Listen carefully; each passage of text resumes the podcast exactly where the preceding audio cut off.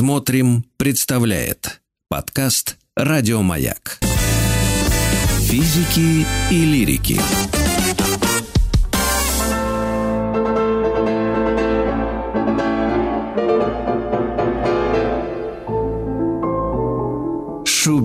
Шуберт, жив. Шуберт жив. Постоянная рубрика в программе физики и лирики, которую мы ведем с Юлией Казанцевой. Писатель. Ой, нет, пока нет, не писатель. Хотя нет, автор телеграм-канала «Музыка для всех», значит, и писатель, и автор.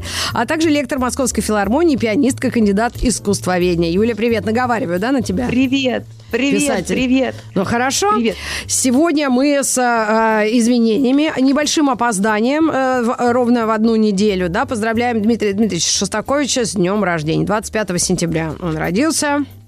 И правильно Да. сделал. Ну так, не могу Ой, очень сказать. правильно, потому что без него бы не было вообще вот того искусства 20 века, которого мы знаем. И, конечно, для русской музыки это вот такой столб, столб и 20 века, и вообще.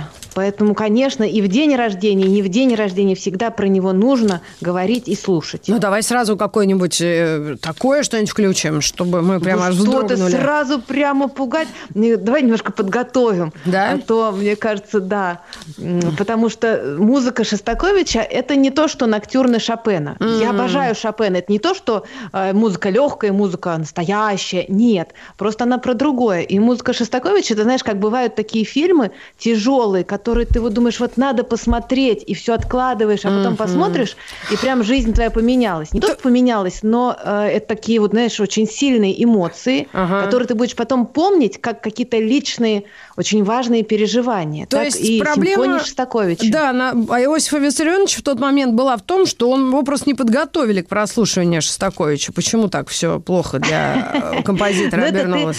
да, затронул одну из самых знаменитых историй, связанных с Шостаковичем. Там много вообще историй, которые хочется рассказать, и сегодня мы все не успеем. Но Мгм. самое главное, наверное, это когда Шостакович написал оперу «Леди Макбет Мценского уезда» Так. по Лескову. М. И опера шла Классику с огромным нашу. Успехом, просто вот э, все туда ходили, все ругались, кто-то восхищался, кто-то говорил, что все, конец музыки пришел, раз такое ставят на сцене, а там, ну, действительно жестко. Да и сюжет там неплохой, извините. И сюжет, но главное, понимаешь, сюжет, а как это поставлено, там даже вот современный человек, которого ничем не удивишь, а бывает, что просто выползает после Мгм. этой оперы. Мгм. Это, это не знаю, с чем сравнить, одно из самых сильных и жестких именно произведений.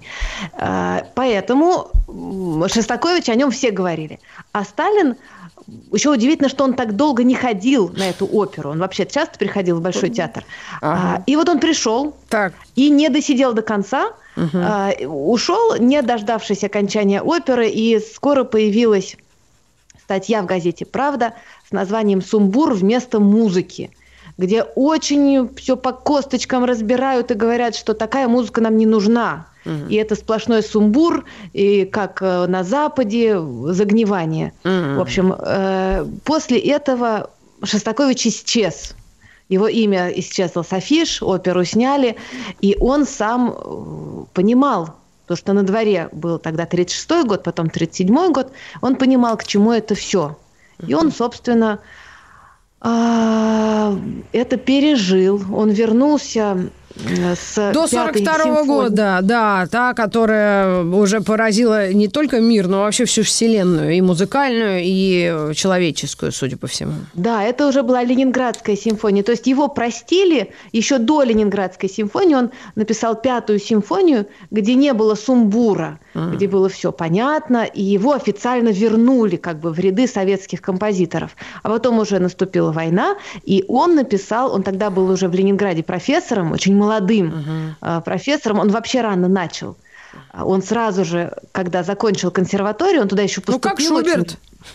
Да, он м- жив. Рано же он жив, но рано начал, да.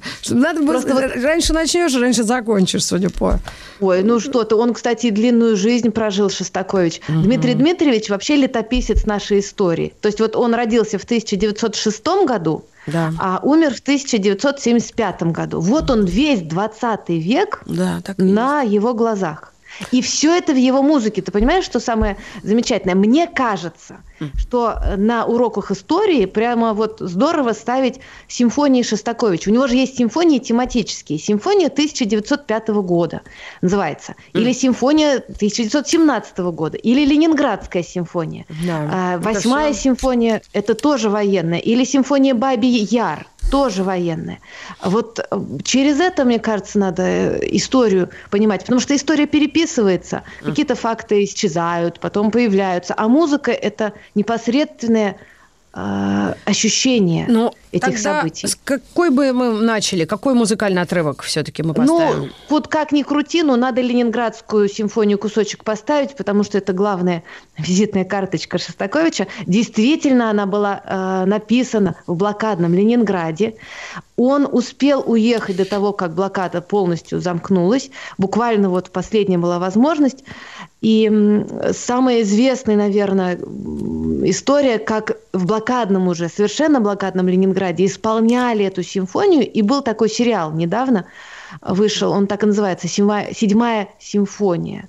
Там вот рассказывается о том, как это все происходило, как полуживые музыканты исполняли, mm. и какое это было чудо на самом деле. Mm-hmm.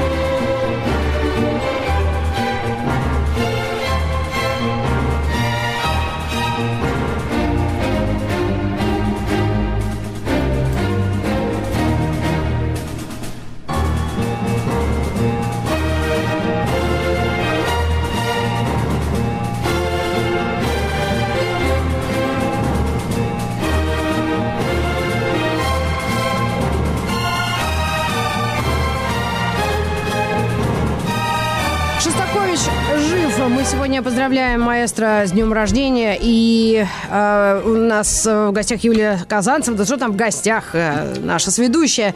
Юль, э, э, вот 20 век, да, ну хотя 75-м годом мы бы не ограничивались, но все равно большую часть Шостакович был с нами, правильно?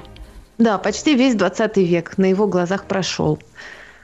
Да, ну тогда э, о жизни человека мы э, что-то можем сказать, о профессиональной, о личной, потому что в нашей программе мы, да, мы иногда там, ну не совсем как караван истории разбираем, но все-таки... Не, мы говорим только факты, проверенные да. факты. Да, никаких сплетен. Для меня главное э, то, что Шостакович пропустил через себя все трагедии 20 века, то есть э, именно в музыке, потому что, смотрите, Прокофьев тоже жил в это время, и тоже все эти события проходили на его глазах, и он тоже тоже был их участником, но его музыка, она о другом, у mm-hmm. Прокофьева. Он показывает другую, вот какую-то музыкальную вселенную создает. А Шостакович показывает именно то, что было. А, и у него в жизни было столько моментов, от которого здоровый человек, он должен был сойти с ума, не знаю, там, mm-hmm. а, не, не пережить вот то, что мы уже сказали, как запретили его музыку после леди Макбетценского уезда в 1936 году, в каком страхе он жил а в 1937 году, ожидая, что все, он враг народа. Потом его вернули в ряды композиторов, потом война. Потом э, во время войны он написал Ленинградскую симфонию, стал самым исполняемым в мире композитором. То есть эта симфония не только у нас звучала, Слушай. она поставила абсолютный рекорд по исполнению в мире вот сколько за сезон ее исполнили, во всем мире она звучала, она стала э, символом победы, которую все ждали, да, символом несгибаемости э, духа человеческого. Ну, здесь бы моя подруга Надька э, сказала бы, что он же весы по гороскопу. Он должен был все это как раз, все свои взлеты и падения, ну, принимать как, как вот карму свою человеческую, наверное, хотя если можно вообще Знаешь, не дай, не дай бог Никому, такую да, карму, быть весами потому что по гороскопу. Ведь на этом Давай история не закончилась. Его постоянно жизнь, вот как маятник, то в огонь, да, то в полымя. А, после такой мировой славы. Казалось бы, все, ну что может случиться? А его снова запрещают. Это было постановление 1948 года, когда э, вышло печально известное постановление ЦК партии о формализме в музыке. И снова его объявили, по сути, врагом народа, и музыка его никуда не годится. То есть это абсурд. Но снова его запрещают, снова его как бы не существует, его выгоняют из консерватории. И снова несколько лет он вот выживает, потом снова возвращается. Вот уже от одного от этого любой человек с ума сойдет. Угу. Потому что ну, невозможно так, невозможно. Ну, 20 век такой, да, видимо. Что мы можем тут сказать? Я даже... Это, да, ну, а может быть, у великих людей такая, такая судьба, именно талантливых. И тут, тут сидишь, э, пишешь, да. пишешь... А почему с ним такое случалось? Не, не с одним композитором. Это Почему? Рахманинов и Прокофьев то почти то же самое. Ты, ну, ну, почти не то. Отменили. Что с его музыкой было не так, что сначала Сталин отменил, потом опять полюбили, и потом опять отменили. Потом что? опять он стал членом, опять, да, председателем да, да. Союза композиторов да. Вот, вот что с его музыкой не так-то? Или с людьми? Но она она слишком яркая, она слишком откровенная, предельно откровенная.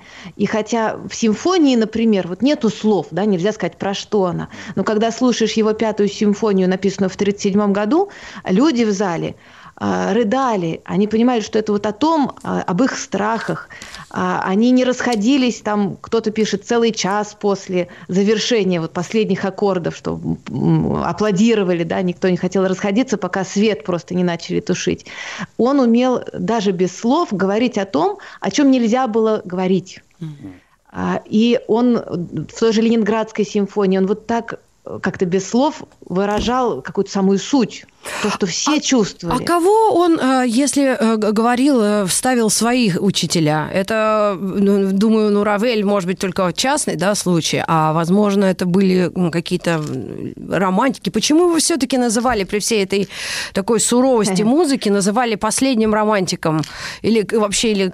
Нет, его скорее называют последним классиком, как Бетховен. Бетховен 20 века, потому а, что ага. Шостакович пишет симфонии, у него главный жанр – это симфоний, 15 ага. симфоний. 15? Вот симфонист, да, великий симфонист, 15 симфоний. Кстати, Шостакович один из немногих, кто перешел эту магическую отметку 9 симфоний, помните, угу. мы говорили, написал 9 симфоний композитор и ушел в мир иной. Вот Шостакович перешел. Но от всех этих потрясений у него был такой страх э, смерти. Он у всех у нас есть, но у него он был именно явный, что вот сейчас я умру. Угу. Это после войны началось. И он готовился. Причем специфически готовился. Он писал прощальные произведения, где, э, знаете, как перед смертью окидываешь взглядом жизнь свою, смотришь. Слушай, я сделал. дочери целыми днями об этом говорю. Не забудь вот это сделать, пока мамка жива. Примерно. Ну, ну почему нет? Просто чуть менее масштабно я готовлюсь, но все-таки. И правильно, правильно. Вот Шостакович напоминает, ты правильно делаешь. Что нужно быть всегда готовым. И вот первое такое произведение, я даже хотела поставить, его первое прощальное произведение произведение, такое итоговое, да, их будет много. Что самое забавное, то есть он постоянно такой проводил смотр своей жизни, и у него у нас есть действительно последнее произведение сонаты для альта и фортепиано, где он действительно прощается и после этого уходит из это жизни. Это квартет, да, а есть нет, нет, это, это это будет соната ага. для альта, а мы послушаем квартет, который ага. был первым прощальным произведением, хотя он прожил да. еще много-много-много лет. Давайте. И в этом квартете даже зашифровано его имя. Сейчас послушаем и скажу. Давай.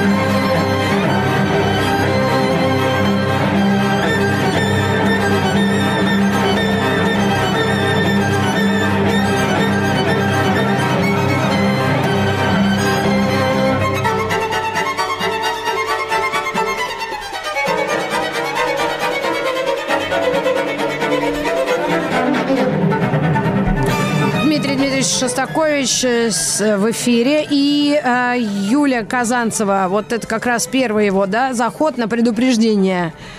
Да, он как писал прощальные произведения? Он там использовал темы своих прошлых произведений, значимых для себя. Там темы первой симфонии, э, темы из «Леди Макбет» Мценского уезда. То есть слушатель это даже не осознает. Но сам композитор, вот как он писал, он туда это вплетал, вот мотивы значимых для него каких-то тем. И там была такая тема ре ми до си, ре ми до си, повторялось все время. Это его имя. Потому что латинский мы пишем ДСЦХ, а у нас есть латинское обозначение звуков, и получается как раз ре ми до си. И вот он такой свой, видите, подпись подпись туда еще поставил, зашифровал. Вот молодец. И да, да. Ну, на самом деле вы чувствуете, какой экспрессии музыка, и это нужно слушать живьем. Вот когда мы соберемся с духом и идем, и вот в зале, эти вибрации, а еще когда оркестр, если мы слушаем симфонию, ну, пробирает до костей. Да, признаюсь, даже пробирает. наша с тобой программа Дмитрий Шостакович был бы или Шуберт, э, кто бы ни был, всегда идет интерес к прослушиванию, посещению, то есть даже среди тех, кто даже об этом не думает, потому что классику всегда нужно вспоминать и находить место в своей жизни, несмотря да, на популярность. усилия. То есть всегда у нас много каких-то там хлопот, всего такого, да, и того, что привычно. И вот через усилия дойти, послушать, это того стоит. Минута осталась. Что мы еще, какой отрывок поставим? Из вальс? Да, на десерт. Давайте. На десерт я приготовила нам десерт. Очень красивая э, вальс, э, вальс Шостаковича. Совершенно да. непривычный, красивый, мирный, такой милый. Вальс Юля, спасибо тебе и до следующего понедельника. Шуберт Давай. жив. Шостакович жив. Ну, Цой, понятно, по аналогии.